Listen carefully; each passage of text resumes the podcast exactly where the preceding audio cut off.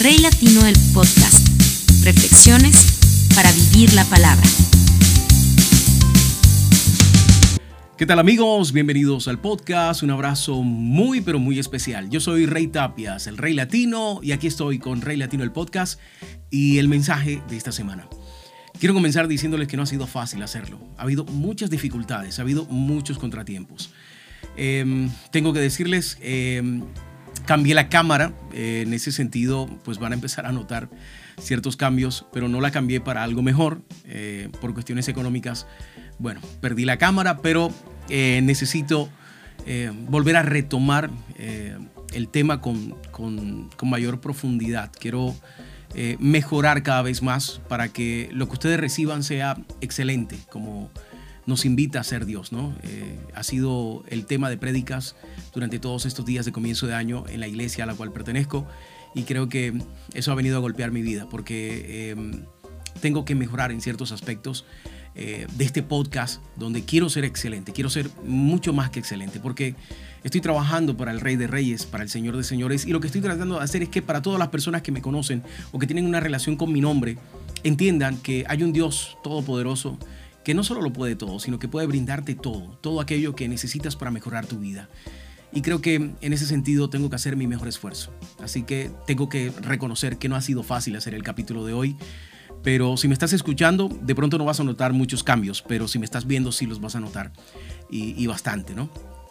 Pero bueno, quisiera eh, iniciar dándole gracias a Dios y permitiendo eh, que el Espíritu Santo de Dios actúe a través de este podcast para que logres comprender lo que quiero eh, dejarte como enseñanza, como reflexión para esta semana.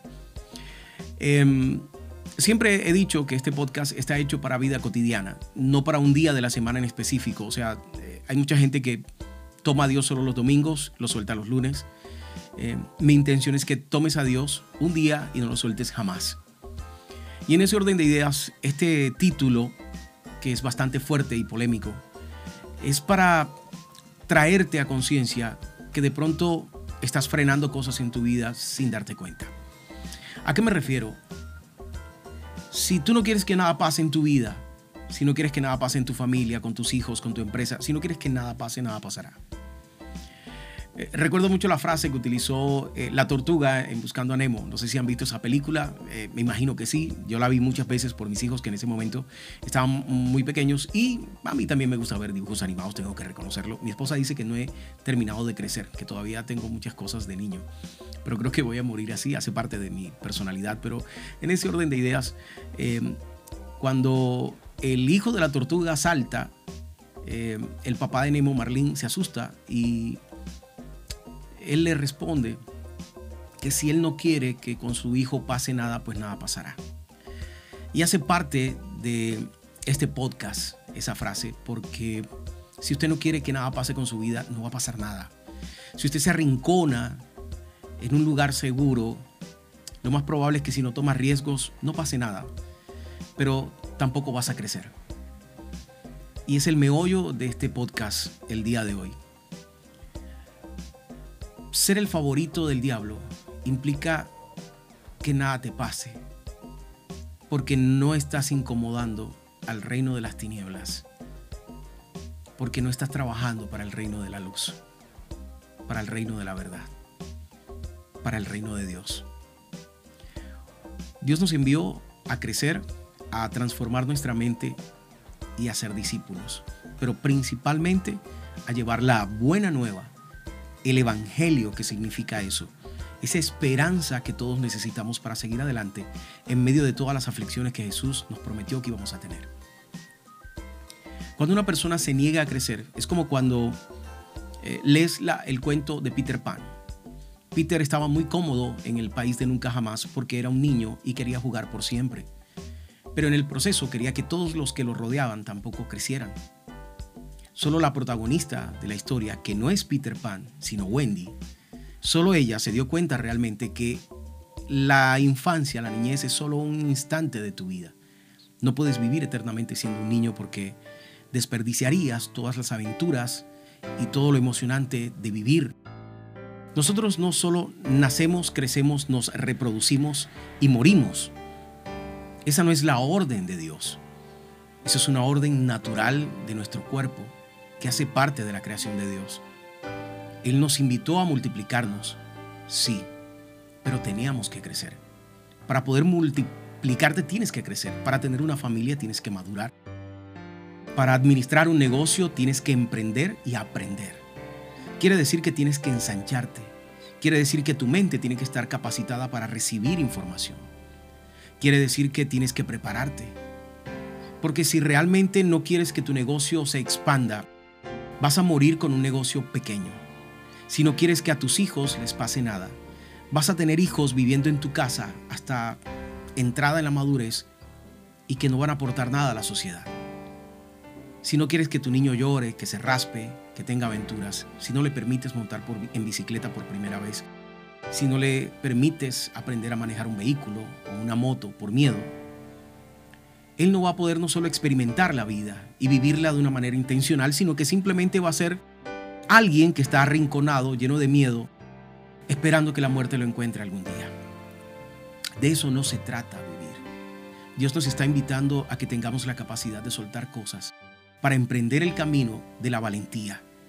Por eso nos recuerda permanentemente que debemos ser valientes, que debemos esforzarnos, pero que también tenemos que aprender y transformar nuestra mente. Transformar tu mente quiere decir que los tiempos, al ir cambiando, la tecnología, al ir avanzando, las urbes, al irse construyendo, nos obligan a que nuestra mente tenga que cambiar, a que nuestra sagacidad sea puesta en práctica y que tengamos la capacidad de romper paradigmas que incluso tenemos dentro de nosotros desde la niñez. Quiere decir que tienes que aprender a utilizar un celular, las redes sociales, el Internet, aprender a trabajar desde casa, aprender a hacer un Zoom o, utilizar el StreamYard o cualquiera de esas aplicaciones que sirven para comunicarte con otras personas, llevar el Evangelio o incluso trabajar. Por eso, el mensaje de hoy tiene ese nombre tan fuerte.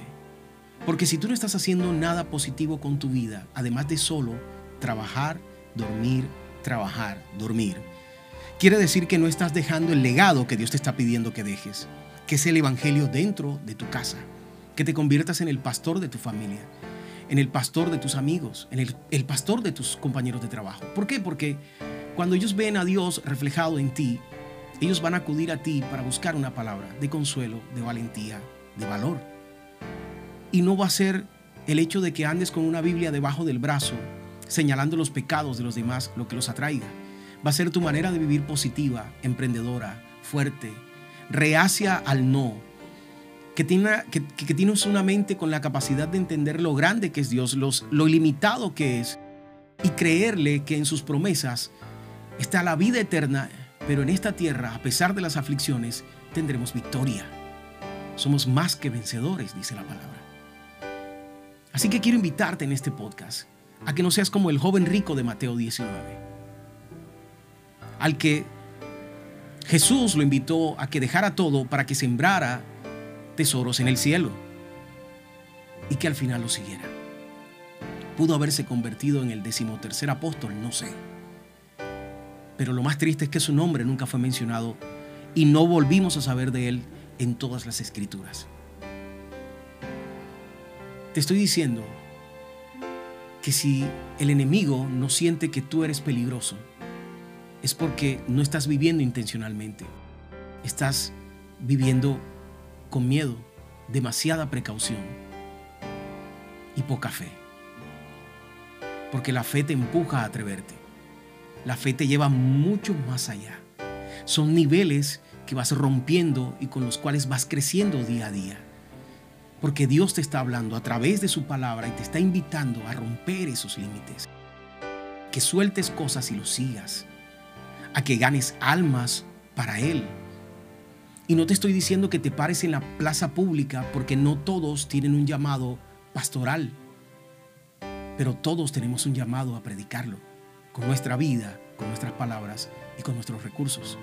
Tienes talentos que tienes que empezar a usar, no solo para ganar dinero, sino también para anunciar que Dios está habitando en tu vida, en tu casa, en tu familia, en tus finanzas, en tus sueños y que Dios te está haciendo crecer, te está empujando a crecer.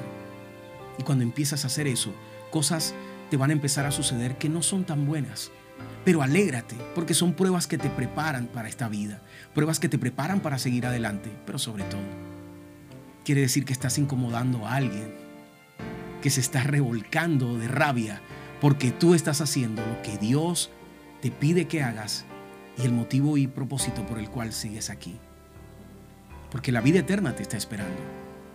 Pero el proceso entre la cuna y la tumba, que se llama vida, que está lleno de días cotidianos, ese proceso largo o corto o como lo quieras ver, ese proceso te invita a que mientras estés aquí, expandas el reino de Dios.